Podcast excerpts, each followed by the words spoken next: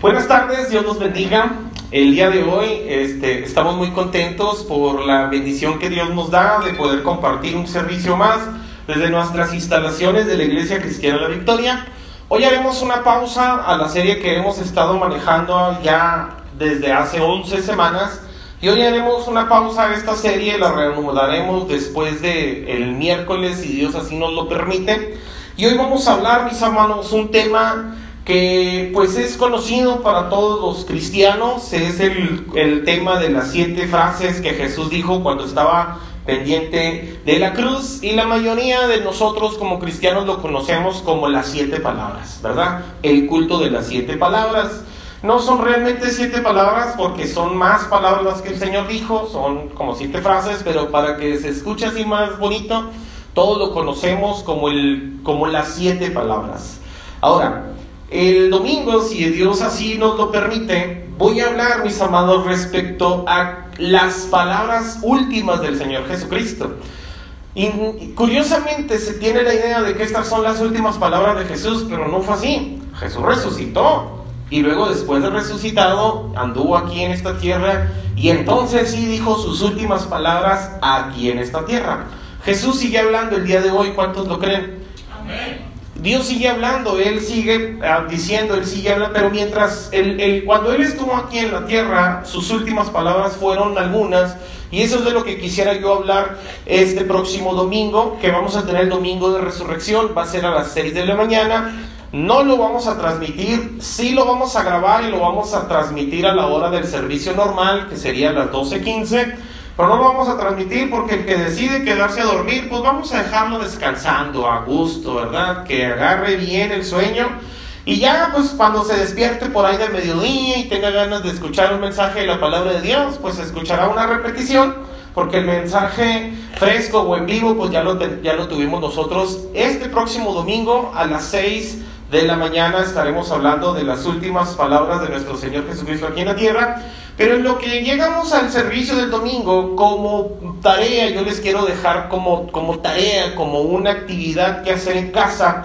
Yo quiero que piensen, si usted supiera que hoy es su último día, si usted supiera que ya está a unas horas de vida, si usted supiera que le queda una semana, no, no sé, a lo máximo, a lo máximo 40 días, ¿cuáles serían sus últimas expresiones? ¿Cuáles serían sus últimas palabras? Yo quisiera que usted meditara en eso. Si está contento con las últimas palabras que dijo el día de hoy, con las últimas palabras que dijo esta semana. ¿Por qué? Porque nosotros en ocasiones hablamos como si tuviéramos todo el tiempo en la vida para corregir lo que dijimos. Y es importante que nosotros entendamos que nuestros últimos días, mis amados, son hoy. Hoy es el último día que estamos viviendo. Si hoy vivimos es porque Dios nos permite vivir, pero no tenemos asegurado el día de mañana. Aunque algunos vivimos como si no existiese, perdón, como si no existiese la muerte, como si estuvieran asegurados el día de mañana. Y la realidad de las cosas es que eso conduce a un error. Amén. Muy bien. Entonces, el día de hoy vamos a hablar este tema de las siete frases o las siete palabras. Jesús, creo que la mayoría de los que estamos aquí lo sabemos y para quienes no lo saben, hoy se los vamos a platicar. Jesús fue y ha sido la persona más congruente que ha pisado la faz de la tierra. Ha sido, es y será la persona más congruente sobre toda la faz de la tierra. Ahora, ¿qué significa congruencia? Según el diccionario, la congruencia es la relación que existe entre lo que se dice y lo que se hace. Y Jesús fue la persona más congruente. Incluso hasta el final de sus días fue congruente con todo lo que enseñó, con todo lo que predicó, con todo lo que dijo.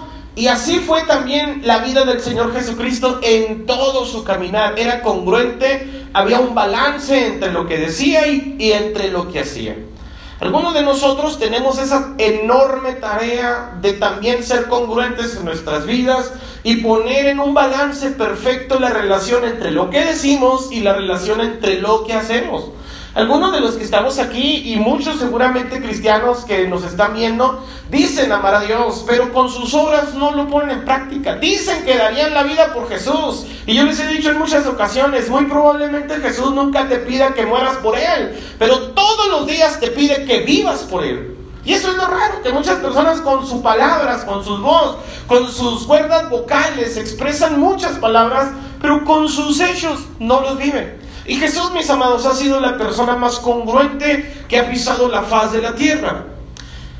En alguna ocasión un personaje comentaba y decía, ¿sabes qué? Es que a mí hay algo que me, cae mal de los cristianos. Dices que a veces algunos cristianos son muy positivos, tienen una actitud muy positiva y a todo, a todo le encuentran. Se, eh, son como esa persona de que cuando no la ganan la empatan, dice. Como por ejemplo, si está lloviendo, si es un día lluvioso, ellos dicen, gracias a Dios porque envía la lluvia que la necesita la tierra.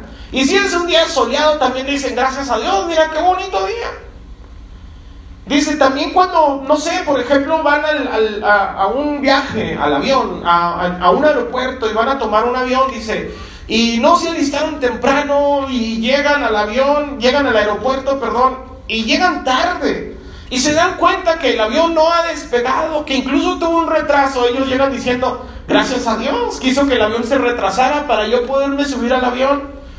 Dice, pero si llegan tarde y el avión salió temprano, ellos llegan y agradecen a Dios y dicen, Dios sabe de qué me está guardando. dice, o sea que en todo se le acomodan, dice, tienen una actitud muy positiva.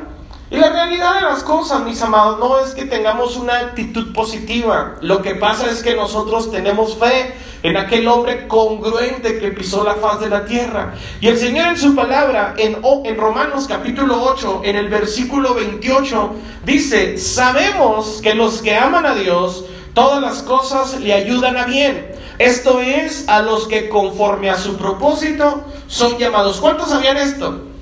Ahora, si nosotros lo sabíamos, ¿usted cree que el Hijo de Dios, que iba a pasar una de las peores etapas en la vida de un ser humano, que iba a morir de la manera en que murió cruelmente, que iba a morir en manos de personas que habían perfeccionado, mis amados, la masacre, el martirio, el sufrimiento. Estos romanos, hermanos, que habían, se habían especializado en, en lastimar, en lacerar a los humanos a través de las décadas en las que ellos eran el imperio predominante, hermanos. ¿Usted cree que Jesús no sabía que lo que estaba haciendo él, hermanos, era algo bueno y agradable para Dios? Y nosotros en ocasiones cuando, no sé, nos lastimamos, nos golpeamos o suceden cosas que no teníamos contempladas, renegamos. Nos, nos, nos molestamos y en ocasiones hasta le reclamamos a Dios, mis amados. Nosotros tenemos que también tener congruencia en las palabras de aquel que dijo, mis amados, que todos los que amamos a Dios, las cosas le obran para bien. ¿Cierto o no? Todos los que amamos a Dios, todas las cosas le obran para bien. No es que seamos muy optimistas, solo que sabemos que Dios sabe lo que hace, que Él es bueno y Él tiene el control de todas las cosas y nosotros somos su propiedad. Somos su, posesión, estamos en sus perfectas manos. El día de la crucifixión, mis amados, del Señor Jesucristo, el Señor Jesús fue congruente con lo que predicó, pero también fue congruente, mis amados, perdón, pero también hubo muchas personas ese día de la crucifixión, hermanos, que también fueron congruentes con su forma de actuar, congruentes con su forma de ser. A lo mejor decían cosas, hermanos, que no cumplían. Pero la congruencia no es, mis amados, las personas que dicen algo y no lo cumplen. Las la congruencia es, mis amados, la actitud, el estilo de vida, la forma de ser de las personas independientemente de todo lo que digan. Al final de cuentas pesan más los hechos que las palabras. Al final de cuentas pesan más las actitudes, mis amados, que todo lo que nosotros digamos y expresemos. Por esa razón es importante aprender a controlar lo que decimos. Decíamos en uno de los capítulos de la serie, no amenace cuando esté enojado, ni tampoco prometa cuando esté contento, porque muy probablemente no va a cumplir ni lo uno ni lo otro. Pero Jesús no fue así. Jesús fue una persona congruente, mis amados, en toda su vida. Y el día de la crucifixión, mis amados, había diferentes tipos de personas en pie en el monte donde Jesús fue crucificado, durante la crucifixión de Jesús. Y allí podemos ver, mis amados, la actitud de muchas personas. Quiero que por favor me pongan toda la atención que puedan, porque voy a tratar de mostrarle, mis amados, un enfoque a este servicio de las siete palabras para quienes nos están viendo, no son parte de la iglesia. Por lo regular nosotros eh, tenemos, eh, no sé si decirle la, la tradición, ¿verdad? Pero tenemos la costumbre, la disciplina, la dinámica de que cada vez que tenemos el culto de las siete palabras, pasan siete personas y cada persona dice una palabra. Pero eso lo hemos hecho año con año y este año, mis amados, yo caí en cuenta de que de muchas de las cosas que les he enseñado, no me he dado el tiempo de enseñarles, hermanos, exactamente esta situación de la crucifixión de nuestro Señor Jesucristo y eso es lo que me propongo hacer hoy. Por eso no tuvimos ese servicio como habitualmente lo tenemos y hoy voy a tratar de darles, hermanos, todas las siete frases que el Señor Jesucristo dijo cuando estuvo en la cruz del Calvario, pero necesito que ponga atención. Haga el esfuerzo por no quedarse dormido. Y si alguien por ahí se queda dormido, ayúdenme a despertarlo y dígale, hey, no te duermas, se te va a perder la palabra de Dios. ¿Estamos de acuerdo con eso? Muy bien. En la escena de la cruz, hermano, en la escena de la crucifixión, vamos a encontrar, mis amados, a diferentes personas. Naturalmente, el actor principal de esta escena es nuestro Señor Jesucristo, pero existen, mis amados, varias personas allí que están en la cruz o al pie de la cruz. Incluso unos de ellos están colgados sobre una cruz, al igual que Jesús. Pero los vamos a resumir en tres tipos de personas. Número uno, las personas que rechazan a Jesús. Los que lo rechazan y lo vamos a encontrar en la primera palabra de nuestro Señor Jesucristo cuando dijo, perdónalos, porque no saben lo que hacen. Ahora, cuando Jesús ya estaba pendiente de la cruz, estaba rodeado, mis amados, de personas. Y muchos de los que estaban ahí, hermanos, observando la crucifixión, fueron muchas personas que en un momento atrás se alimentaron de lo que el Señor Jesucristo les daba fueron eh, beneficiados de milagros, fueron beneficiados, mis amados, de algunos portentos que el Señor Jesucristo hizo. En ocasiones les tocó a muchos de ellos compartir el alimento que el Señor Jesucristo multiplicó. Pero esas personas que en un momento, mis amados, de la vida, fueron personas que estaban hablándole, eh, recibiendo favores de Jesús, recibiendo cosas de Jesús, esas personas cambiaron en el paso del tiempo. Y lo más raro de todo, hermanos, es que muchas personas de las que estaban ahí en la cruz sabían perfectamente que el único que estaba en la cruz, hermanos, siendo totalmente inocente era Jesús, pero no les importó. Muchas personas vieron la injusticia que se estaba haciendo, hermanos, y no les interesó, no hicieron nada para remediarlo. Hoy en día, mis amados, cuando una persona tiene un proceso legal, cuando es acusada, hermanos, injustamente, esa persona eh, exige sus derechos, exige que se le haga un juicio justo, exige, mis amados, que se les, que se les exonere, que, que se les dicte que son inocentes. Y yo no estoy aquí para decir si son inocentes o no. Lo único que estoy diciendo aquí, hermanos, es que el único que estaba en ese evento de la crucifixión y era totalmente inocente era Jesús. Pero Jesús era el único que quería estar allí, intencionalmente. Lo hizo de manera intencional. Jesucristo quiso estar en ese lugar. Entonces, quiero preguntarles, antes de continuar, ¿en alguna ocasión ustedes han sido rechazados por alguien? ¿Qué sienten cuando alguien los rechaza? Tal vez ha querido formar parte de un grupo de personas, de alguna facultad, alguna novia o algún novio y usted se le declaró y esa persona le dijo, no, gracias, no eres mi tipo, te quiero solamente como amigo. ¿Qué siente cuando una persona le rechaza? Creo que muchos de nosotros, mis amados, experimentamos de manera distinta el rechazo. Pero yo le quiero hablar de tres hombres en este tema de, de, de Dios, cristianos, algunos de ellos profetas, compositores de alabanza, salmistas, uno de ellos fue hasta rey. Uno de ellos era conocido como el discípulo del amor, que cuando experimentaron rechazo reaccionaron de una manera distinta. Por ejemplo, en una ocasión la historia relata, no lo vamos a leer por cuestiones de tiempo, pero estoy seguro que la mayoría lo sabe, que había un profeta que era conocido como el profeta de fuego, el profeta Elías. Y en una ocasión el profeta Elías iba subiendo por una montaña y unos jóvenes, mis amados, dice la Biblia que era un grupo de 40 jóvenes, vieron que iba subiendo el profeta y el profeta le faltaba pelo como a mí o a lo mejor estaba más pelón y le gritaban, sube, calvo, sube.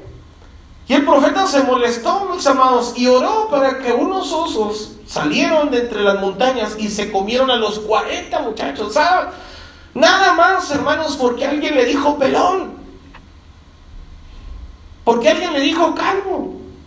En otra ocasión vemos a un hombre, mis, amados, que era conocido como el hombre conforme al corazón de Jehová, el rey David. En una ocasión mandó a uno de sus siervos y le dijo, ve dile a Nabal, ahora que hizo fiesta, que tiene carnita asada, que nos conviene tantito, que nos mande un taquito ahí con aguacate y tantita carne. Nosotros somos sus amigos, lo hemos ayudado en muchas ocasiones. Fueron con Nabal y Nabal le dijo, no les pienso dar ni los huesos para el perro. ¿Qué hizo David? Se enojó.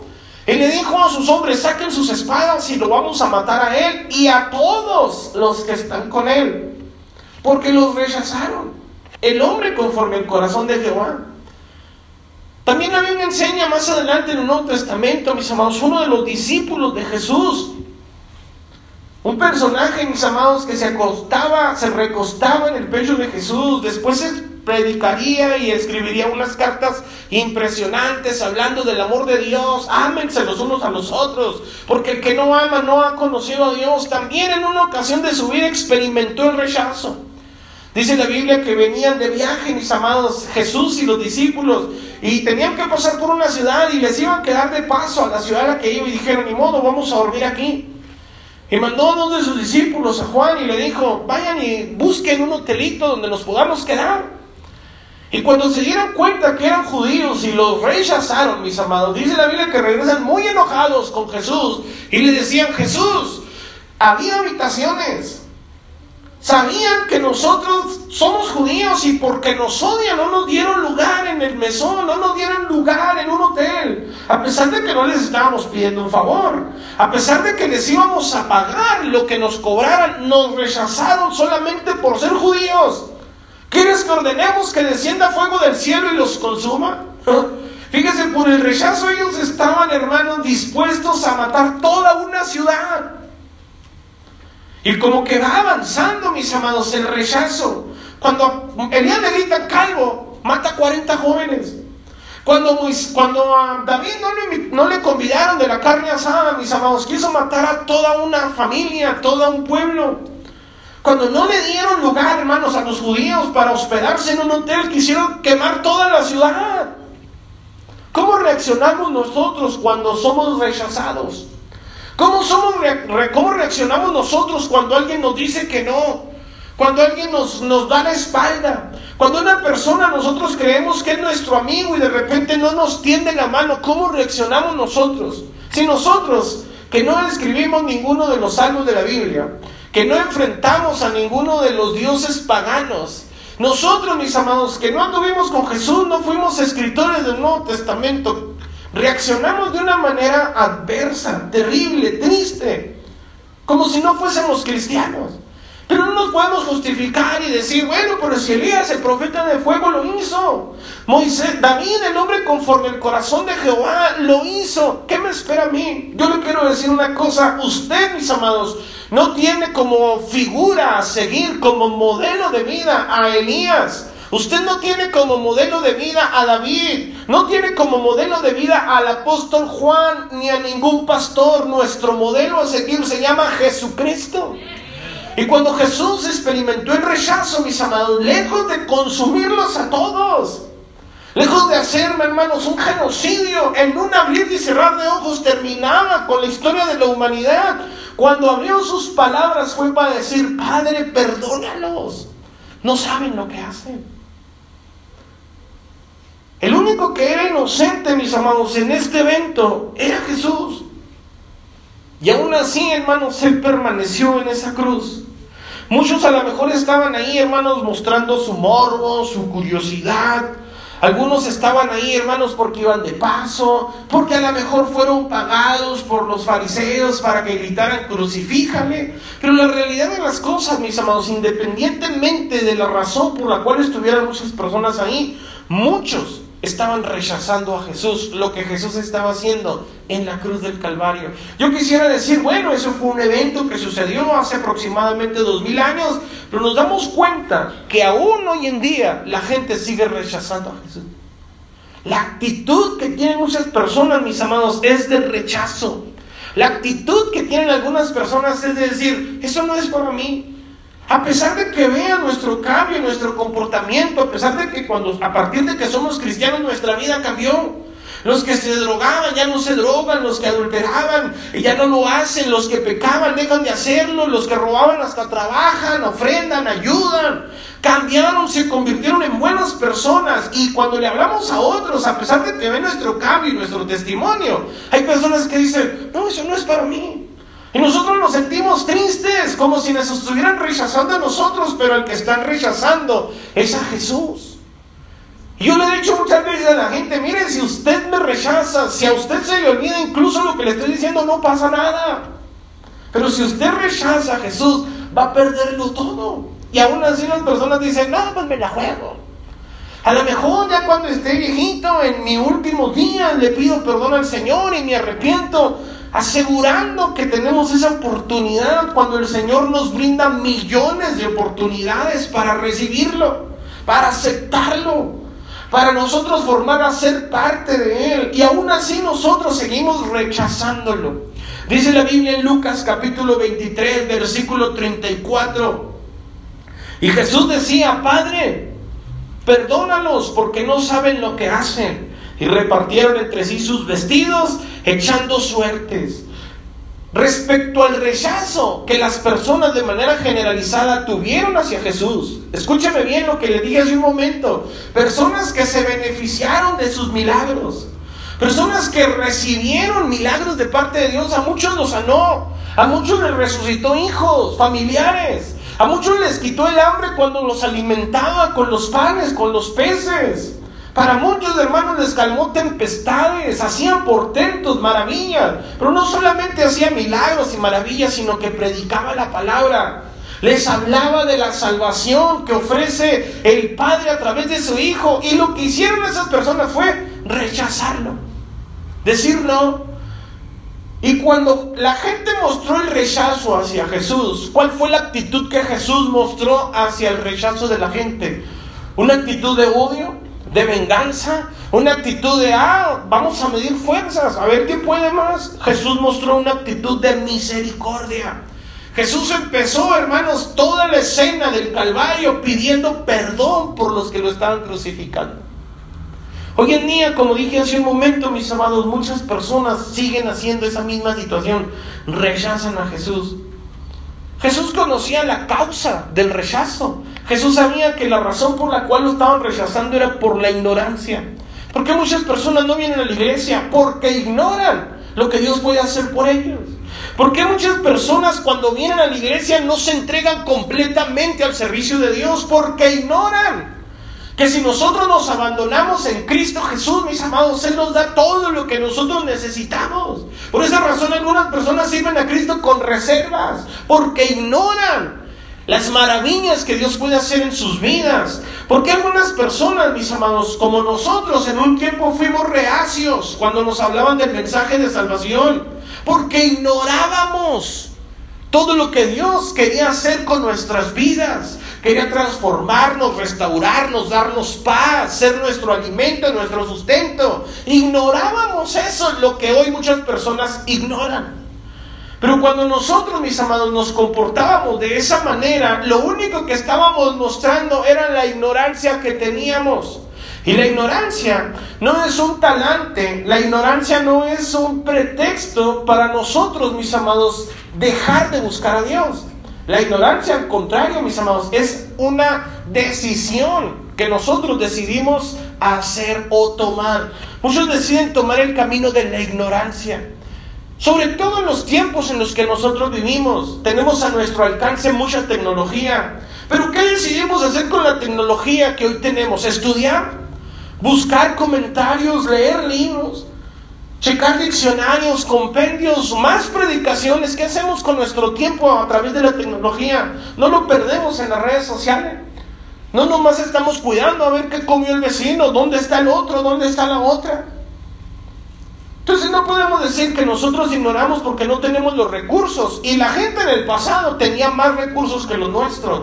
Tenían el recurso más valioso de todos los tiempos. El autor y consumador de la fe les predicó personalmente. ¿Usted cree que les faltaría conocimiento? Y aún así decidieron, decidieron, perdón, rechazarlo. Observe lo que dice la Biblia en Oseas capítulo 4, versículo 6. Mi pueblo fue destruido porque le faltó conocimiento.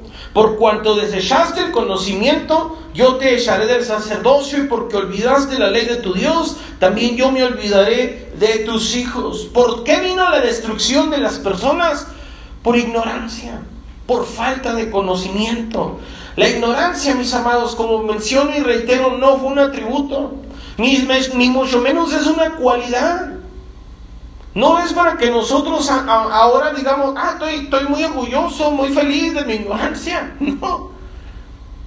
La ignorancia, mis amados, lamentablemente es una decisión. Usted no conoce, no se interesa más, no tiene más conocimiento, no conoce más de Dios, no porque Dios no quiera tener un trato con usted, porque usted no quiere. Hay algunas personas que se les hace muy fácil y dice, es que el pastor tiene el don de predicar, no, ¿cuál don ni que nada? Predicar no es un don. Predicar, mis amados, es un mandato, es una orden de parte de Dios.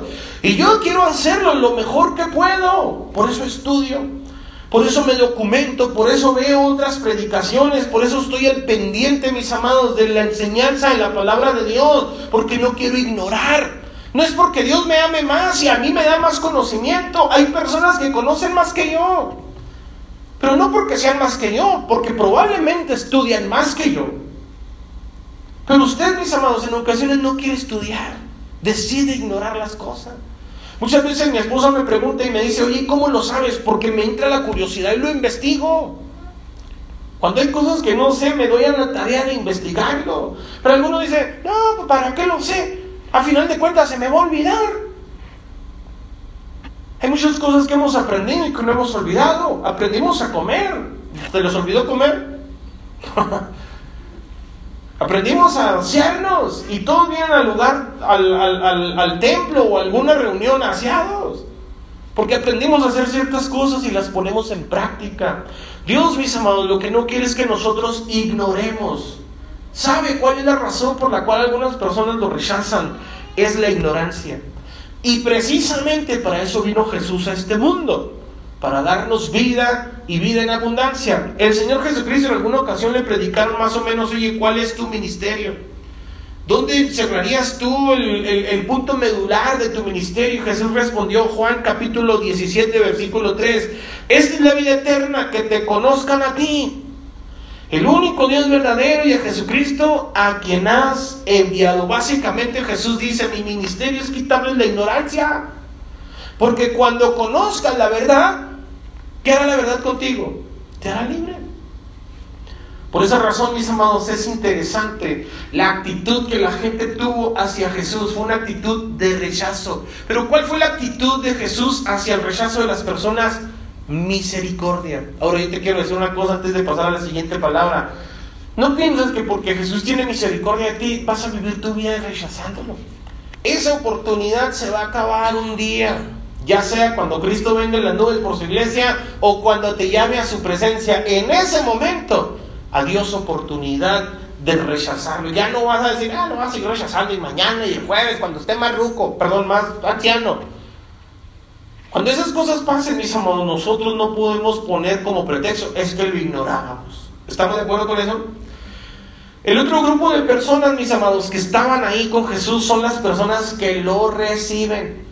Y de ahí se desprende la segunda palabra, hoy estarás conmigo en el paraíso. Las personas que le rechazan al Señor les dicen, perdónalo Señor, son unos ignorantes. Qué horrible eso, ¿no?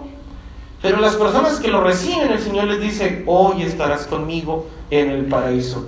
Según la Biblia, usted conoce la historia, había dos ladrones siendo crucificados junto con Jesús. Ahora, esos ladrones no eran los únicos dos ladrones, ni los más malandros, por así decirlo. Horas antes, usted recordará, horas antes había sido puesto en libertad un personaje llamado Barrabás. No voy a ondear en Barrabás, más bien recomiendo cuando tenga oportunidad, incluso después de terminar esta predicación, vaya a la página de la iglesia El Shaddai, mi suegro predicó hoy de Barrabás.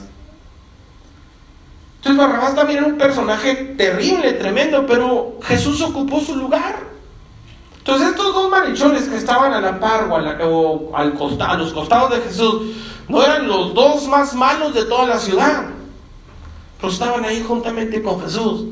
Y según la tradición, usted lo sabe bien, decían que uno era el ladrón bueno y otro era el ladrón malo, ¿cierto? ¿Cuántos conocen la tradición?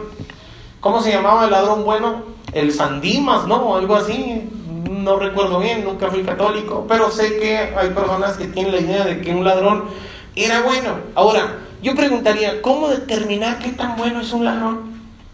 No sé, porque no violaba con violencia, perdón, no mataba, no, no robaba con violencia, no, no lo sé, pero el resultado es que estaba en la cruz. Y yo, más o menos pensando en eso, recordé una cosa que nos pasó en la Ciudad de México en una ocasión a mi esposa y a mí.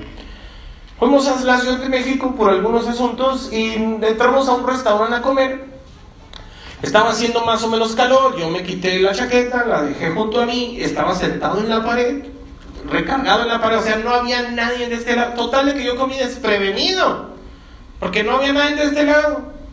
Y al paso del tiempo veo que el mesero que me está atendiendo trae una chamarra igualita a la mía.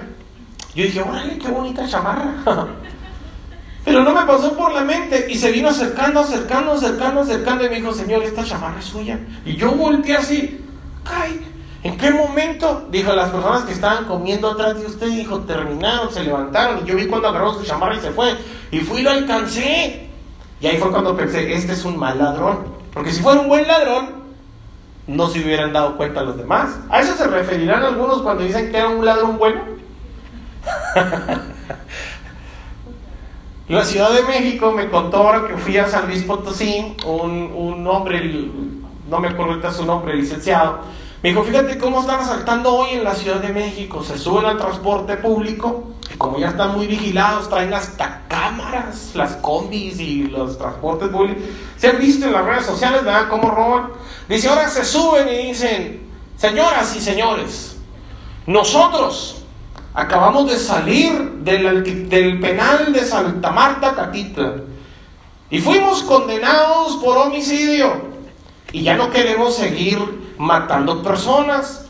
No venimos a robarlos, venimos a pedirles una cooperación generosa y voluntaria. Esa es la misma forma de robar. Le digo esto porque hay personas que se consideran menos malos que otros. Dice, no, es que yo no soy tan malo como Osama Bin Laden. Pues no, si te comparas con Osama Bin Laden, puede resultar hasta una tierna palomita. Pero el detalle no es que te compares con otro personaje similar a ti. El, personaje, el, el, el detalle es que te compares con el hombre bueno. Y ese es Jesús de Nazaret. Y cuando nosotros nos comparamos junto a Él, hermanos, todos somos malos. El detalle es que algunos lo rechazamos, pero otros lo reconocemos. Uno de los personajes que estaba pendiente a la cruz del Calvario tenía, hermano, la misma visión del otro que estaba a su izquierda o a su derecha, cualquiera de los dos es irrelevante. Le detalle es que estaban viendo a Jesús y uno cuando vio a Jesús dijo, este no es Dios. Si fuera Dios, no estaría aquí. Y hasta le dijo, si eres el Hijo de Dios, bájate, no seas menso. Y bájanos a nosotros ya de paso. Y el otro se enojó y le dijo, oye, verdaderamente este es el Hijo de Dios. Porque este yo lo vi en una ocasión, ya estoy hablando de más, no lo dice la Biblia, pero con mi don de sospecha bien desarrollado, estoy seguro que había visto a Jesús haciendo sus milagros. Y es ahí cuando aquel personaje pudo haber dicho, estoy seguro que este es el Hijo de Dios. Porque si Él tiene el poder de calmar tempestades, tiene el poder de resucitar muertos, tiene el poder de caminar sobre las aguas, seguro que tiene el poder de acabar con todos los romanos y bajar de esa cruz. Pero Él, como Él tiene ese poder, decide estar ahí por alguna razón y yo le creo. Por eso le dijo, cuando vengas en tu reino, acuérdate de mí. ¿Sabe qué fue lo que hizo el personaje? Lo recibió. Contrario a lo que hacemos nosotros, lo rechazamos. Y cuando Jesús, hermanos, es recibido por algunas personas, por usted o por quienes lo reciben, la actitud que Jesús tiene hacia esas personas que lo reciben, mis amados, es una actitud de comunión. ¿Qué significa de comunión? Nunca más vas a volver a estar solo. Nunca más vas a caminar desamparado. Nunca más vas a ir solo por esta vida. Por eso Jesús le dijo, Lucas capítulo 23, versículo 43. Entonces Jesús le dijo, de cierto te digo que hoy estarás conmigo en el paraíso. La actitud que el Señor tuvo para la persona que lo recibió y la actitud que el Señor tiene para las personas que le recibimos, mis amados, es una actitud de comunión. Dios quiere estar contigo todos los días de tu vida. Si tú recibes a Jesús, no vas a estar solo. Él va a ir contigo a las tortillas, al trabajo, se va a subir al camión de la maquila, va a estar contigo en las adversidades, en las necesidades. Cuando sufras la muerte de un ser querido, Él va a estar ahí abrazándote, consolando, sufriendo juntamente contigo. Porque el Señor no te va a dejar, no te va a desamparar. Por eso le dijo a ese hombre, hoy estarás conmigo en el paraíso. Eso es lo mismo que Dios quiere hacer en nuestras vidas, mis amados, cuando nosotros lo recibimos, tener una comunión con nosotros. El Señor Jesucristo dijo en Lucas capítulo 6, versículo 37, todo lo que el Padre me da, vendrá a mí, y el que a mí viene, no le echo fuera. Si tú vienes a Jesús, Él no te va a rechazar. Pastor, es que usted no sabe qué tan malo era.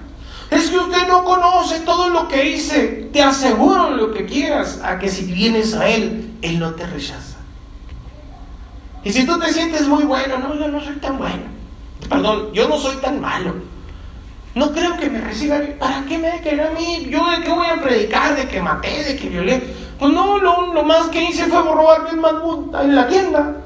Un caramelo en, en robarme el cambio de las tortillas. Me lo gasté en las maquinitas. ¿A mí para qué me va a querer? Dice el Señor, tú ven a mí, yo no te voy a rechazar. Por esa razón, hermanos, la segunda personas que están en esa crucifixión son los que lo reciben. Y yo quisiera preguntarle, ¿cuántos de los que están aquí reciben al Señor? Ahora, no más hoy, o porque hoy están así como que sensibles, porque vieron la pasión de Cristo hace unas horas. Otros hermanos son los que viven para Él los que viven para Él. Y de aquí se desprende la tercera la tercer palabra, cuando el Señor ve al discípulo amado y le dice, y a, su, a, María le dice, mujer, era ahí tu hijo, hijo, era ahí tu madre. Y ahí se desprende la tercera palabra. ¿Por qué? Porque María no solo fue la persona que trajo al mundo a Jesús, Jesús, quiero que por favor presten atención a esto, nunca le dijo madre a María. Ahora, ¿Jesús sabía que María era su madre o no? Y aún a pesar, mis amados, nunca le dijo madre, siempre le decía mujer. ¿Con qué intención? Pues a lo mejor para que María no se confundiera y decía, soy la madre de Dios. Claro que no, como algunas personas lo quieren hacer ver. Pero lo que sí fue María, mis amados, además de ser el vaso escogido, fue una seguidora de Jesús discípula de Jesús. Estuvo con Jesús, mis amados, cuando Jesús predicaba, le servía a Jesús, escuchaba sus palabras. Y cuando Jesús fue a la cruz del Calvario, mis amados, ahí estaba Jesús. Jesús, mis amados, nunca se va a desentender de las personas que le sirven, de las personas que viven para Él de las personas que han entregado su vida a Él. Porque no solamente en esa cruz, al pie de esa cruz, perdón, estaba María, también estaba Juan. Y Juan, mis amados, era el discípulo más joven que Jesús tenía. Muchos dicen que Juan vino a Jesús cuando Jesús era casi un adolescente. Por eso Jesús le permitía esa confianza, esa cercanía. Que Juan se recostara en su pecho que Juan respirara en ocasiones hasta su aliento porque tenía un contacto cercano con Jesús. Era un personaje que, que, tenía mucho afecto y Jesús sabía esas condiciones. El afecto que el día de mañana necesitaría María se lo podía dar Juan. Jesús no tenía casa, él dice, el Hijo del Hombre no tiene ni dónde recostar su cabeza. ¿Qué le iba a dejar a María? Pero Jesús, mis amados, sabía que Juan sí tenía casa. Y María iba a necesitar la casa de, Juan. Por eso la Biblia le dijo a Juan, y dice la Biblia después, Juan en esa misma hora lo recibió en su casa. Jesús, mis amados, tiene cuidado de nuestras vidas. Tiene cuidado de lo que nosotros hacemos. Tiene cuidado, hermanos, de todo lo que nosotros trabajamos en su obra. Pero la actitud que Jesús tiene para los que vivimos para Él, hermanos, es una actitud de bienestar. El Señor se va a interesar de que no te falte nada. El Señor se va a interesar de que estés pleno en todas las áreas de tu vida, no solamente en lo económico o en lo material, sino también en lo sentimental, en lo espiritual. Que no te falte nada. Nosotros no somos personas, hermanos, que no sufrimos muertes, que no sufrimos pérdidas, pero nuestras muertes y nuestras pérdidas no las sufrimos de la misma manera que las sufren otras personas. Que alguien se muere y se jale los pelos, se quiere aventar a la caja del muerto, mis amados. Nosotros sabemos que Dios es quien hace la herida, pero también sabemos que Dios es quien la sana. Sabemos que Dios, hermanos, en su momento permite que esas cosas pasen, pero no nos deja, hermanos, en esa situación para siempre. Él es un bálsamo a nuestra alma herida. Él es quien está con nosotros en las pérdidas, mis amados, pero también es quien quiere disfrutar de nuestros triunfos. Por eso el Señor, sabiendo, hermanos, que nosotros necesitamos ciertas cosas, esta es la actitud que muestra para los que viven para Él, una actitud de bienestar. Dice la Biblia en Isaías capítulo 41, versículo 10, no temas yo estoy contigo. No desmayes porque yo soy tu Dios que te esfuerzo. Siempre te ayudaré. Siempre te sustentaré con la diestra de mi justicia. La actitud que Dios va a mostrar para los que vivimos para Él es una actitud de cuidado, de bienestar. ¿Cuántos viven tranquilos, mis amados, sabiendo que el Todopoderoso te cuida? ¿O cuántos viven con miedo? Ay, es que el clima en la sociedad, en la inseguridad. ¿Cuántos viven, hermanos, miedosos de lo que está sucediendo a nuestro alrededor? Tomamos nuestras precauciones, pero estamos confiados de que el Todopoderoso tiene sus ojos puestos en nuestras vidas. Cuando nosotros salimos, hermanos, salimos seguidos. Pero cuando nosotros salimos, nosotros confiamos nuestras vidas al Señor. Algunos hermanos, cuando les digo, hermanos, vamos a salir, si no regreso, y algunos dicen, hermano, se está despidiendo. No, es que es una posibilidad. Pero yo sé a dónde voy. Sé que si no regreso, voy con Él. Y si regreso, sigo con Él. Dios va con nosotros en cualquier circunstancia. Y Dios, mis amados, lo que quiere es cuidarnos. Pero no nos cuida a todos. Escuchen por favor el mensaje del domingo pasado en la iglesia de Chadai. Dios a los altivos los mira de lejos. Hay algunos cristianos que vienen a la iglesia como haciéndole un favor a Dios. Hágame el favor. Algunos vienen a la iglesia, hermanos, así como que, bueno, le voy a dar la oportunidad. Curiosos. Entonces la actitud, mis hermanos, que Jesús tiene para los que vivimos para Él, hermanos, es una actitud de cuidado. Solo hay, tres, solo hay tres grupos de personas en esta escena de la crucifixión. Los que lo rechazan, los que lo reciben y los que viven para Él. Número cuatro, hermanos, en la crucifixión de Jesús vamos a ver uno de los rasgos más característicos de Dios de una manera distinta a lo que nosotros pensamos. Y el rasgo más característico de Dios, hermanos, en la crucifixión es el amor del Padre. Y usted dirá, pero ¿cómo el amor del Padre? Porque en la cuarta palabra sucede esto. Dice la Biblia en Mateo capítulo 27, Versículo 45. Desde el mediodía y hasta la media tarde, toda la tierra quedó en oscuridad. Y como a las 3 de la tarde Jesús gritó con fuerza, Elí, Elí, lama sabactani, que significa Dios mío, Dios mío, ¿por qué me has desamparado? Quiero que sepan, mis amados, que aquí es donde está trabajando el amor de Dios en todo su esplendor. Y usted dirá, pero ¿cómo Dios va a mostrar el amor el, todo, el, todo el amor de Dios en su máximo esplendor si está desamparando a su Hijo. La razón, mis amados, es que cuando Jesús estaba siendo desamparado, el Padre nos estaba amparando a nosotros.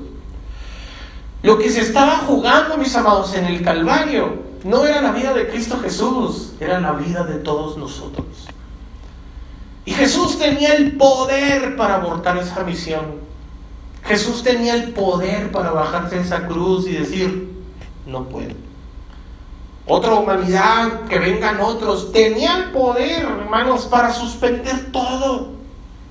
pero no lo hizo. Pero ¿sabe a quién le lastimaba también lo que estaba sucediendo en la cruz del Calvario, hermanos? A su padre. ¿Cuántos de los que están aquí, hermanos, tienen hijos y los aman? Los que tienen hijos pero no los aman, no levanten la mano. Los que tienen hijos y los aman, imagínense por favor que usted está viendo, está lavando los trastes ahí en el, no sé, en, la cocina, y por lo regular todas las cocinas tienen ventana que dan a la calle.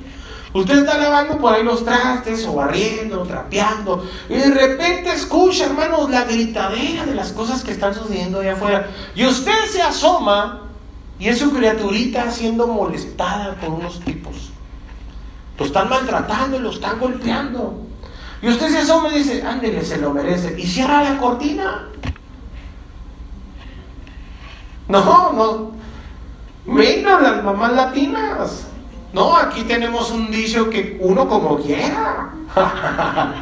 las criaturas. Ahora póngase en el lugar del Padre Todopoderoso, hermanos, viendo que toda la maldad, la inteligencia para hacer maldades, hermanos, en ese eh, instrumento de, tortura que era la cruz. La cruz no se inventó para Jesús, se inventó para los malhechores para que aquellas personas murieran poco a poco, desangradas. Cuentan que algunos duraban hasta semanas para morir, hermanos, los lastimaban, los golpeaban, los laceraban, pero les pegaban de una forma que resistieran y no se murieran. Para que algunas aves del cielo, hermanos, vinieran y les arrancaran los ojos y los empezaran a comer aún con vida. Los romanos habían especializado, hermanos, la masacre y la tortura y la estaban experimentando en el Hijo del Todopoderoso. Ni saben los romanos lo que se estaban jugando. Les cayó el 20 cuando Jesús murió y cuando dijeron, este era Hijo de Dios. La torre en donde nos metimos y la tierra tembló y el velo se rasgó. Pero Jesús, mis amados, cuando estaba pendiente de la cruz, dice el Señor en su palabra, mis amados, desde el mediodía y hasta la media tarde, toda la tierra se quedó en oscuridad. Toda la tierra se quedó en oscuridad. Estoy seguro que todos nosotros, hermanos, saldríamos al encuentro de nuestros hijos. Saldríamos en defensa de nuestros hijos.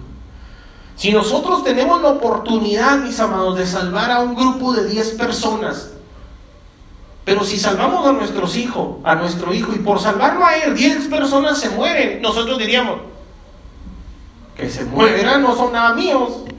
¿Cierto no? Pero el Padre no fue así. La Biblia dice, hermanos, en el texto corazón de la Biblia, en el, texto insignia que creo que todos nosotros lo sabemos, en Juan 3, versículo 16. De tal manera amó Dios al mundo que dio a su Hijo unigénito. Ahora lo dio.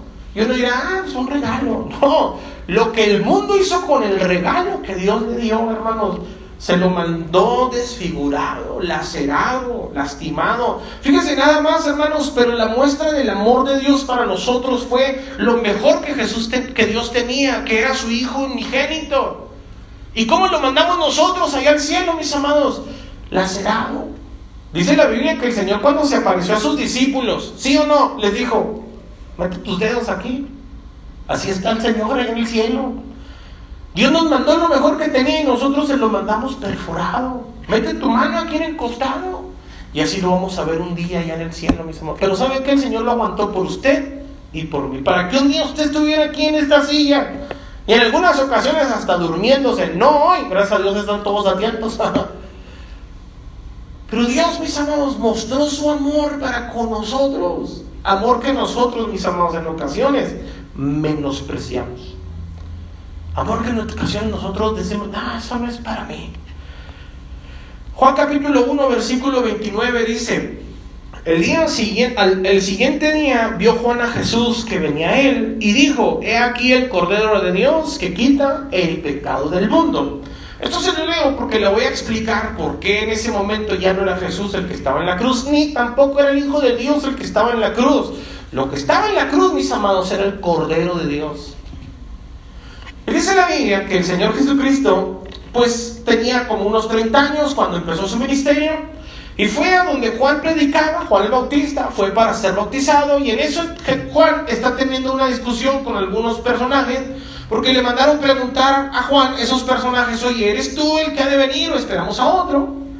Y Juan respondió, no soy yo, viene uno tras de mí, del cual no soy digno de saltar en la correa de su calzado, él los bautizará el Espíritu Santo y fuego, todo lo que nosotros sabemos, ¿cierto o no? Y en lo que Juan está hablando ahí y platicando con ellos y con sus discípulos, ve a Jesús en la ribera del río y dicen, este es el Cordero de Dios que quita el pecado del mundo. ¿Saben qué hizo Jesús cuando se le dijo eso? Se fue.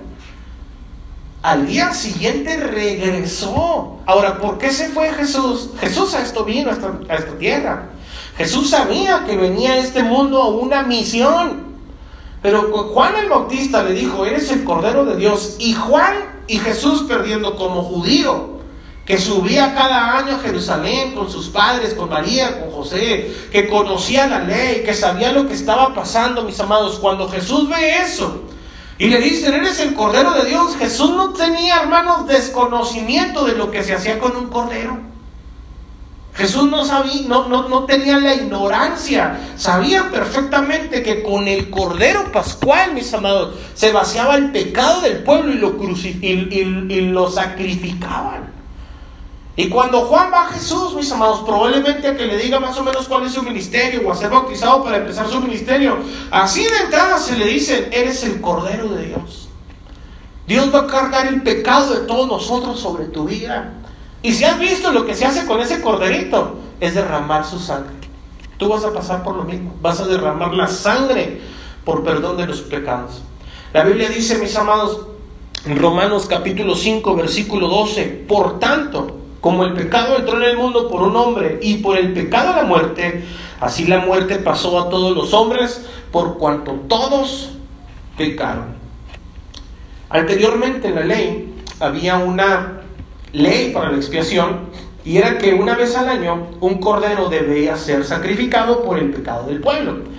El problema con el cordero, mi hermanos, es que cuando se expiaba el pecado o se sacrificaba ese cordero para expiación por el pecado, era nada más por un tiempo, básicamente por 360 días, por un año. Al año siguiente habría que volver a sacrificarlo y al año siguiente volverlo a sacrificar y al año siguiente volverlo a sacrificar.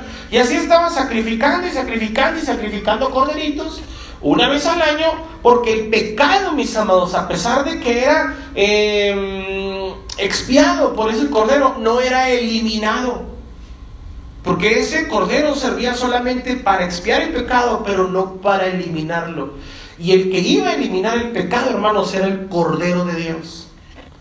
Por eso el Señor dice en su palabra, mis amados, todos nosotros nos descarriamos como ovejas. Isaías 53, 6. Cada cual se apartó por su camino, mas Jehová cargó en él el pecado de todos nosotros, en ese cordero, en, en la vida del Señor Jesucristo. El Padre cargó todos nuestros pecados. Y usted dirá, bueno, pues nuestros pecados no son tan difíciles. Algunos somos mentirosos, otros somos orgullosos, pero hay quienes matan, quienes violan, quienes roban, quienes secuestran, quienes torturan, quienes cometen genocidio. Y aún así, hermanos, el pecado de todos esos malhechores fue depositado en la vida de Cristo Jesús. En ese momento Jesús ya no era el Hijo de Dios. En ese momento Jesús era el Cordero de Dios. Y lamentablemente, mis amados, para muchos de los que estamos aquí no nos ha caído el 20, pero la razón por la cual Dios se aparta de nosotros es por el pecado. El pecado que hay en nuestras vidas nos separa de Dios. Jesús estaba cargando con el pecado de toda la humanidad, imagínense. El pecado de toda la humanidad estaba siendo cargado en la cruz del Calvario. Por eso el Señor lo desamparó. Por eso el Señor gritó y dijo, ¿por qué me desamparas? Dios mío, Dios mío, ¿por qué me has desamparado? Ahora, nosotros hemos enseñado muchas veces, y los que son seguidores de aquí de la iglesia o bien aquí a la iglesia, saben que aquí enseñamos la teología de la Trinidad.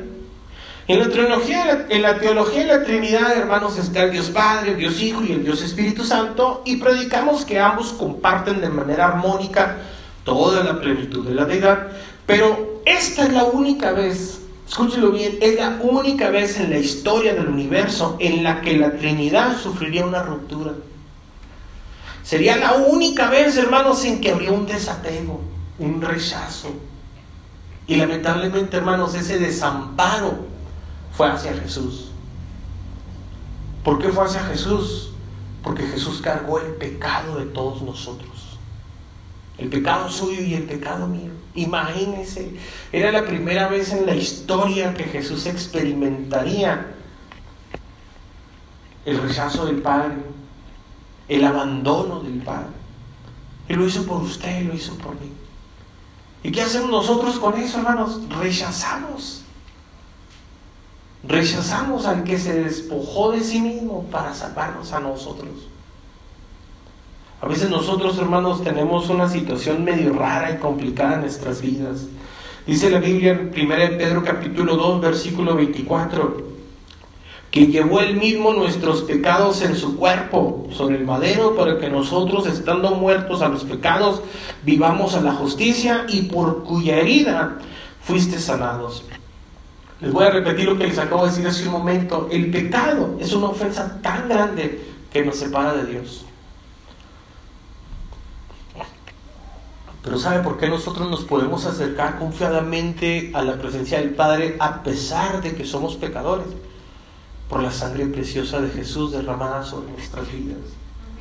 Pero en ese momento, mis amados, en la cruz de Jesús, el que recibió, hermanos, el abandono, fue el que estaba sacrificándose por nosotros.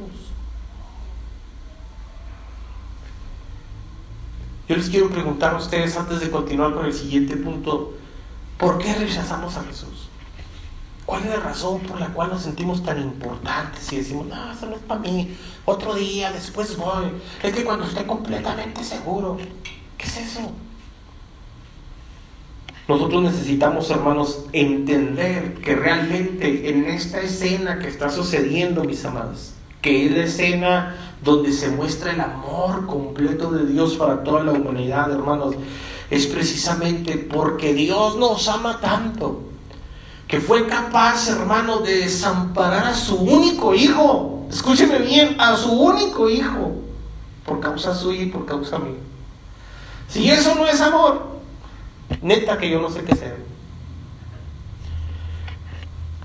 Número 5. Lo que también sucedió en la cruz del Calvario, hermanos, fue la obediencia del Hijo del Hombre la obediencia del Hijo del Hombre. Hay siempre una eterna discusión respecto a si Jesús fue totalmente hombre cuando fue a la cruz o si era el poder de Dios el que estaba allí. Y por esa razón aquí el Señor Jesucristo, hermanos, después de haber dicho, ¿por qué me han desamparado? Jesús dijo, tengo sed.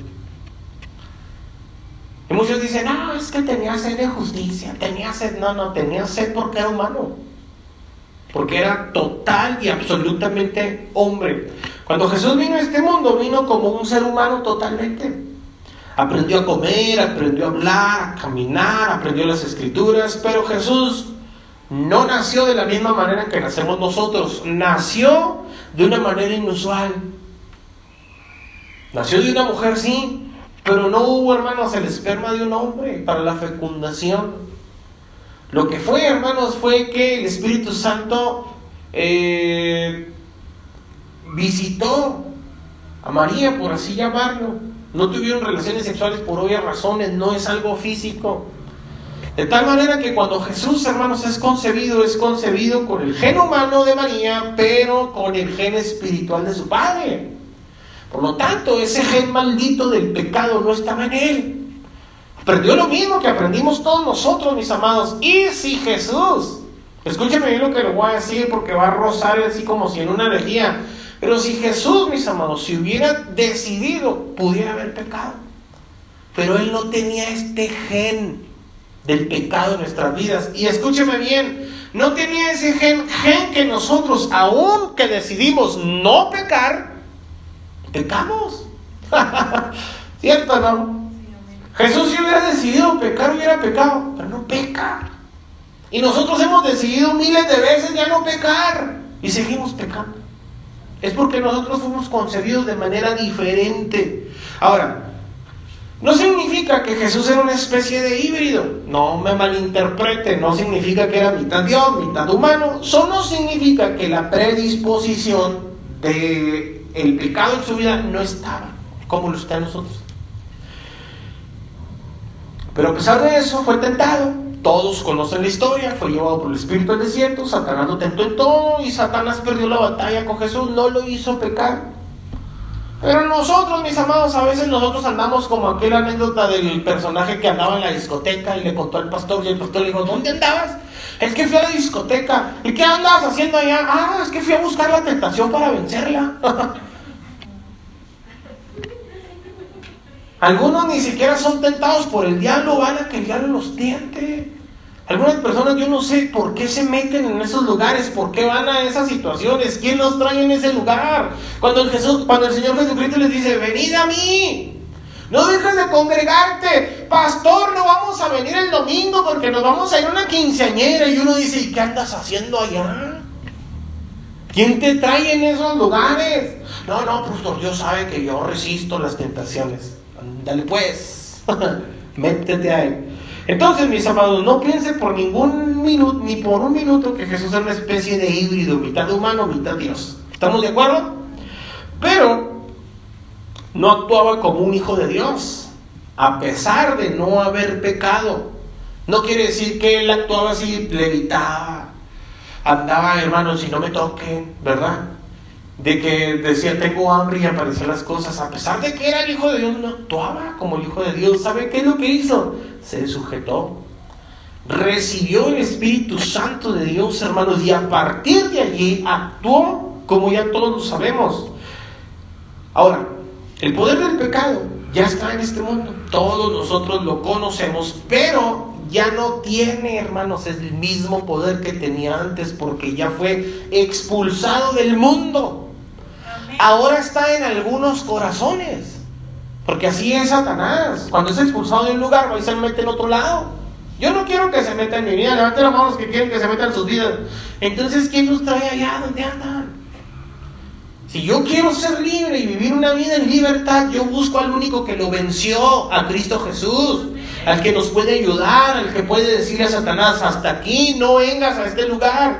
Pero algunos de nosotros, mis amados, actuamos como si ya tuviéramos lo que Jesús recibió. ¿Y qué fue lo que Jesús recibió? Escúchelo bien, Hechos capítulo 10, versículos 37 y 38, apúntelo. Vosotros sabéis lo que se divulgó por toda Judea, comenzando desde Galilea después del bautismo que predicó Juan. Cómo Dios ungió con el Espíritu Santo y con poder a Jesús de Nazaret, y cómo éste anduvo haciendo bienes y sanando a todos los oprimidos por el diablo, porque Dios estaba con él. ¿Por qué Jesús hacía todos estos portentos y todos estos milagros? ¿Por qué era capaz de caminar sobre el agua? ¿Por qué era capaz de resucitar muertos? ¿Por qué era capaz de multiplicar los peces, hermanos, y los panes? ¿Por qué era capaz de Jesús reprender al demonio? ¿Por qué era el Hijo de Dios? Porque Dios estaba con él. ¿Me explico? Ahora les quiero decir una cosa. ¿Cuántos de los que están aquí Dios está con ustedes? Piense bien lo que me va a responder. ¿Cuántos de los que están aquí Dios está con ustedes? ¿Y por qué no cambian de comportamiento? ¿Y por qué siempre son los mismos problemas? ¿Por qué siempre andan con las broncas de los celos, de los chismes, de la, de la falta de empatía? Es que ya me desanimé. A ver, a ver, a ver. ¿Dios está con nosotros, sí o no? Cuando Jesús estuvo en esta tierra, hermanos, y recibió la unción del Espíritu Santo de Dios, Él se abandonó al ministerio. Total y absolutamente, y no tenía tiempo, hermanos, para andarle diciendo a la persona, ándale, sígueme. No, como algunos de nosotros, hermanos, ya no somos pastores, discúlpenme las palabras, algunos somos arrieros, tenemos que andar tras de todos, ándale, véngase, ándale, véngase. Cuando el Señor Jesucristo dice, hermano, el buen pastor su vida da por sus ovejas, ¿están de acuerdo con eso? Pero sus ovejas oyen su voz, ¿y qué hacen? Lo siguen, ¿cierto o no? Entonces nosotros, mis amados, debemos de comprender que cuando Jesús fue a la cruz del Calvario, a pesar de que era el Hijo de Dios, antes de ir a la cruz del Calvario, hermanos, se despojó de toda su divinidad. Se despojó de todo, hermanos, lo que él tenía. Dice la Biblia en Filipenses capítulo 2, versículo 5. Haya pues en vosotros este sentir que hubo también en Cristo Jesús, el cual siendo en forma de Dios, no estimó el ser igual a Dios como a cosa que aferrarse, sino que se despojó a sí mismo o alguien lo despojó. Solito fue un autodespojo, se quitó solo todo lo que tenía, dice, tomando forma de siervo, hecho semejante a los hombres, y estando en la condición de hombre, se humilló a sí mismo, haciéndose obediente hasta la muerte. ¿Y qué muerte? Muerte de cruz. Cuando Jesús fue a la cruz, mis amados, ahí no era el Hijo de Dios, en la cruz del Calvario. Ahí era el Hijo del Hombre, hermanos, también siendo crucificado. Fue total y literalmente hombre. Por eso en la cruz del Calvario dijo, tengo sed. Era natural, era normal. Le habían dado hasta para llevar. Lo hicieron cargar la cruz, lo trajeron caminando de un palacio a otro palacio. ¿Te acuerdas cuando fueron a prenderlo al, al, Getsemaní? Lo llevaron en la casa de no sé quién y luego de ahí en la casa de no sé cuánto y que el otro dijo no, yo no y se lo llevaron por otro lado. Lo latigaron en el pretorio, se lo llevaron cargando en la cruz. Estaba ahí en la cruz, ya tenía varias horas, hermanos, era lógico. Por esa razón dijo, tengo sed. Cuando Jesús pide de beber, hermanos, no significa que, eh, tenía sed de justicia y todo lo que algunas personas le quieren poner ahí y demás. Jesús tenía sed porque era hombre. ¿Estamos de acuerdo con eso? Y esto es interesante antes de continuar al siguiente punto, porque algunos dicen, ay, es que ni sabe lo que me está pasando. ¿Qué te está pasando? Que ya no te contesta el Nicanor. ¿Qué te está pasando? ¿Sabes? El Salvador del mundo, mis amados, en el, punto número 6, en la palabra consumado es, también estaba presente en la cruz del Calvario. El Salvador de todos nosotros ahí estaba presente en la cruz del Calvario. Juan capítulo 19, versículo 30 dice, cuando Jesús hubo tomado el vinagre, dijo, consumado es, y habiendo inclinado la cabeza, entregó el Espíritu. Ya no le seguimos a lo, a lo que decíamos, pero cuando Jesús pidió de beber, la gente así, de buena gente que es, le dio agua, un agua limonada, un agua fresca, no, le ofrecieron vinagre. No, no, si a veces cuando nosotros queremos ser malos somos malos, ¿cierto o no? Dice, cuando Jesús hubo tomado el vinagre dijo, consumado es. Ahora, ¿qué significa esto de consumado es? Bueno, pues nada más ni nada menos que Jesús está cumpliendo todo el proceso de la salvación. Cuando el hombre pecó y por, consecuencia fue condenado, Dios lo exilió. Pero antes de exiliarlo, Dios le dio, hermanos, una salida. Dios le dijo, hermanos, en Génesis capítulo 3:15, y pondré enemistad entre ti y la mujer, y entre tu simiente y la simiente suya. Esta te herirá en la cabeza, y tú le herirás en el calcañar.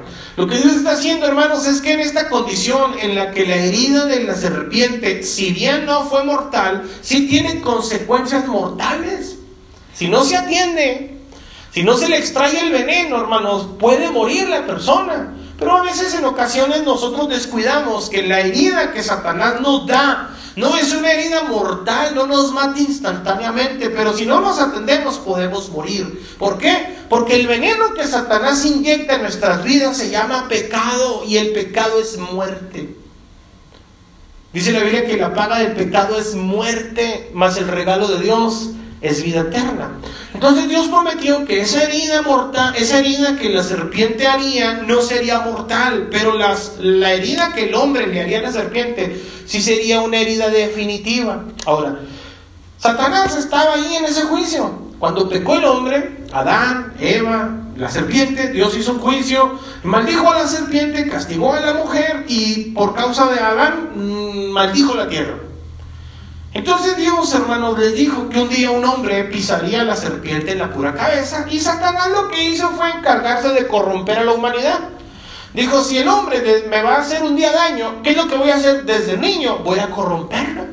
Y en ocasiones dice, hasta antes de niño. ¿Quién cree que insta ahora esos movimientos feministas de que maten a los niños en el vientre de sus madres? ¿Quién cree que promueve eso de los abortos? El mismo Satanás. Porque sabe Satanás que un hijo menos, hermanos, un hombre menos, un nacido menos, hermanos, es un hombre menos que le puede hacer frente si es ungido por Dios. Por eso Satanás quiere, antes de que empiece la pelea, destituirlos, matarlos. Pero Dios, hermanos, en ocasiones ha levantado a personas que vamos a llamarle como prototipos de santidad, como hombres fieles, como hombres que han actuado en beneficio del pueblo, como Moisés, como el mismo Elías, como David y como algunos personajes que mencioné o mencionamos en algunas ocasiones, que sí fueron prototipos de santidad, pero no fueron perfectos. Y Dios no iba a aceptar, hermanos, menos que perfección. No iba a aceptar Dios, hermanos, nadita menos que la perfección. Por eso vinieron hombres y mujeres, hermanos, durante años, sexenios, centenas, milenios. Y no había quien, hermanos, pudiera vencer a Satanás. Y Satanás parecía que estaba ganando la pelea. Y dice la Biblia, hermanos, que como Dios les iba enviando personas, dice la Biblia que conforme Dios les iba enviando hombres y mujeres que les predicaran, que les hablaran del arrepentimiento, el hombre hacía lo siguiente, Mateo capítulo 23, versículo 37, Jerusalén, Jerusalén, que matas a los profetas y apedreas a los que te son enviados. ¿Cuántas veces quise juntar a tus hijos como la gallina junta sus poñuelos debajo de sus alas y no quisiste? Dios lo que había hecho es que había enviado profetas, había enviado sacerdotes, había levantado levitas, había levantado por ahí el corazón de algunos hombres como David, gente que no tenía nada que ver con el sacerdocio. Dios los había levantado y aún así la gente, hermanos, los había rechazado y en algunos casos ellos mismos se habían sido rechazados por sus actitudes, pecaron y no podían presentarse como un sacrificio delante de Dios porque no eran perfectos. ¿Qué es lo que hace Dios? Guarda un silencio Dice la Biblia, hermanos, que hubo un silencio histórico por aproximadamente 400 años. Pero un día, hermanos, la voz del Señor se iba a irrumpir fuertemente desde los cielos cuando ese hombre, Juan el Bautista, dijo, este es el Cordero de Dios que quita el pecado del mundo. Jesús vino, hermanos, a con Juan y le dijo, quiero ser bautizado. Juan le dijo, no, no, no, no, bautízame tú a mí. Jesús dijo, no, es que así conviene que lo hagamos. Y cuando Jesús bajó a las aguas bautismales, el silencio que Dios había impuesto por 400 años se rompió. Cuando el Padre Celestial desde los cielos dijo, este es mi Hijo amado en cual tengo complacencia. Ese silencio, hermanos, se rompió. Y saben una cosa, jamás, jamás Dios dejaría de hablar. Dejó de hablar por 400 años. Había tiempos de sequías en los tiempos de los apóstoles, de los profetas, perdón. En los tiempos de la ley hubo tiempos de sequías de voz de Dios, pero a partir de que Dios rompe el silencio, hermanos, y dice, este es mi hijo amado, jamás Dios volvería a guardar silencio. Y ahora hoy Dios quiere hablar a través de ti, a través de mí. Ahora Dios quiere levantar nuestras vidas para que sigamos testificando, hablándoles a otros hermanos. Pero muchos de nosotros en ocasiones pues nos hacemos ahí como el desinteresado, como el que eso no es para mí. ¿Qué le voy a decir? Es que no entiendo. Vino el Señor Jesucristo, hermanos, y dice la Biblia en Mateo capítulo 3, versículo 17, y hubo una voz de los cielos que decía, este es mi Hijo amado en quien tengo complacencia. Satanás al ver que Jesús era el Hijo de Dios, entonces en el desierto quiso tener un encuentro con él y derribarlo antes de que Jesús empezara su ministerio. Pero ya había sido demasiado tarde, Jesús ya había sido fortalecido. Y luego después Jesús empieza su ministerio y se vuelve popular, poderoso. Y Satanás al ver que no podía, hermanos, corromper el corazón de Jesús, no podía hacerlo pecar, no podía hacerlo caer, pues lo que hace es corromper el corazón de las personas a su alrededor. Usted conoce la historia, los fariseos, los religiosos de su tiempo le hicieron un complot para matar a Jesús. Jesús durante tres años, hermanos, se les anduvo escapando, en ocasiones caminaba enfrente de ellos, porque no era el tiempo de Jesús. Pero cuando Jesús dijo, este es el tiempo, entonces el mismo Jesús tomó la decisión de ir a la cruz. Usted ve lo que dice la Biblia en Gálatas capítulo 4, versículo 4. Pero cuando vino el cumplimiento del tiempo, Dios envió a su Hijo nacido de mujer y nacido bajo la ley, para que redimiese a los que están bajo la ley, a fin de que recibiésemos la adopción de hijos. Quiero que por favor sepan y comprendan esto que es súper importante, el tema conceptual de la Biblia, el tema central de toda la escritura, desde Génesis hasta Apocalipsis, el tema conceptual de la Biblia, mis amados, se llama redención. Eso es lo que Dios está haciendo, hermanos, a través de la historia, redimirnos a nosotros. La redención significa que Dios nos hizo. En algún punto nos extraviamos. Y Dios fue otra vez, hermanos, a comprarnos. Por eso se llama redimidos, porque somos doblemente de Él. Una, porque nos hizo. Y dos, porque pagó el precio por nuestra libertad. Por esa razón, hermanos, el Señor Jesucristo, cuando estaba en la cruz del Calvario y se dio cuenta que ya había hecho todo por la salvación, hermano, apareció el Salvador de nuestras vidas, llamado Jesucristo, y por eso testificó desde los cielos, desde lo más alto, perdón, de la cruz del Calvario. Ya se hizo todo. Consumado es. No hay nada que agregarle. Se cumplió el pago, se cumplió el propósito. Y luego sucede lo que va a suceder a continuación, que es la última intervención. Y sucede en Lucas capítulo 23, versículo 46. Dice, Jesús, clamando a gran voz, dijo, Padre, en tus manos encomiendo mi espíritu. Ahora déjeme buscar Juan capítulo 19, versículo 30 dice, cuando Jesús hubo tomado el vinagre, dijo, consumado es, y habiendo inclinado la cabeza, entregó el espíritu. Y aquí en el que leímos hace un momento, dice, entonces Jesús clamando a gran voz, dijo, Padre, en tu mano se encomiendo mi espíritu, y habiendo dicho esto, expiró. ¿Por qué existe una diferencia poquita? Porque Lucas no fue testigo ocular de lo que sucedió. El que fue testigo ocular fue Juan. Y Juan dijo que después de que Jesús dijo, consumado es, inclinó la cabeza y entregó el Espíritu. ¿Estamos de acuerdo con eso? Ahora, ¿cómo se muere una persona? ¿Cómo? ¿Les ha tocado en ocasiones ver cómo una persona se le va el alma del cuerpo, el espíritu del cuerpo, la vida de en medio? Yo he visto, a veces en las películas, está la gente ahí, hermanos, ah, debatiéndose entre la vida y la muerte, ¿Y saben cómo se dan cuenta que una persona murió? Cuando cuelga la cabeza. ¿Sí o no? ¿Verdad que sí? Jesús murió, hermanos, así como él había vivido. Vivió como quiso y murió como quiso. ¿Por qué razón? Porque él tiene el poder de todas las cosas. Agachó primero la cabeza y luego dijo, en tus manos encomiendo mi espíritu. Y murió. Murió cuando le dio gana.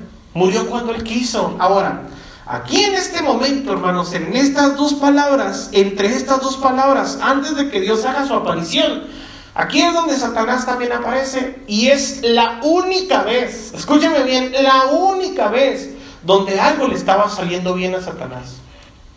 Matar al Hijo del Hombre. Y Satanás toda la vida lo va a recordar porque ese es su momento triunfal. Mató a Jesús, por así llamarlo, por así decirlo. ¿Y sabe qué es lo que hace Satanás? Aprovecha ese momento que tuvo sobre el, sobre el ministerio de Jesús, cuando Jesús fue a la cruz del Calvario, que ya les expliqué, fue algo que Jesús decidió hacer. ¿Estamos de acuerdo con eso? No alguien le tendió una trampa, no lo entregó Judas, fue algo que Jesús decidió hacer, pero ahí en ese momento el que iba ganando la pelea era Satanás. ¿Por qué? Porque su intención era acabar con Jesús y allí lo estaba logrando. Ahora, imagine por favor usted voy a poner un ejemplo, por favor, bien drástico. Y espero que, mm, que, me disculpen de lo que voy a decir. Pero imagine, por favor, que a usted le matan un hijo. Y lo matan con una pistola. No sé, un cuerno de chivo. Usted para recordar a su hijo se va a mandar a hacer un cuerno de chivo y se lo va a colgar en el cuello. Para siempre recordar, ay, con una de estas mataron a mi hijo. ¿Sabe qué es lo que hace Satanás? Satanás, hermano, se encargó de tocar la mente y el corazón lastimoso de algunas personas para imprimir esa imagen de la crucifixión en el corazón de mucha gente. Mucha gente cuando ve a Jesús se lo imagina con la cara toda triste, todo desfigurado, lleno de, de, sangre, con una corona de espinas. Y se ha preguntado por qué Satanás permite tanta esa promoción. Porque ahí fue cuando Satanás ganaba, cuando veía a Jesús. Yo he visto en muchas ocasiones los crucifijos He visto en muchas ocasiones cómo están las imágenes de esas cosas. He visto cómo se miran las cruces en algunas catedrales o en algunas iglesias. Y lejos de decidir, hermanos, buscar ayuda, más bien uno dice, pues este necesita ser ayudado. ¿Cierto no? Este de ahí, ¿cómo nos va a ayudar a nosotros? Hágame el favor. Pero ahí es cuando Dios interviene, el Padre Celestial. ¿Por qué? Porque antes de Jesús morir le dijo, Padre, en tus manos encomiendo qué? mi espíritu. Y aquí Jesús está diciendo, Señor, yo ya hice todo, ya cumplí con lo que me descargaste, te entrego la estafeta y ahora tú tienes que tomar el control que te pertenece. ¿Y saben qué fue lo que sucedió? Que cuando Jesucristo murió, Jesucristo entregó, hermanos, el espíritu, entonces el Padre se hizo presente en ese lugar. Y la Biblia por eso hizo, hermanos, que la tierra tembló. El velo se rasgó de dos en dos, hermanos, y estoy 100% seguro, hermanos, que cuando Jesús murió fue hasta los mismos infiernos como todo pecador, pero ya no iba, hermanos, por consecuencia del pecado, sino ahora, hermanos, con la voluntad del Padre respaldándolo. Por eso dice la Biblia que fue hasta los mismos infiernos, le predicó a los espíritus encarcelados, trajo cautiva la cautividad, y ahora es el Señor, hermanos, de la tierra, de los que están debajo de la tierra, y como dice la Biblia, que Dios lo exaltó hasta en los humos. Ahora es el Señor, hermanos, del cielo también. Solo.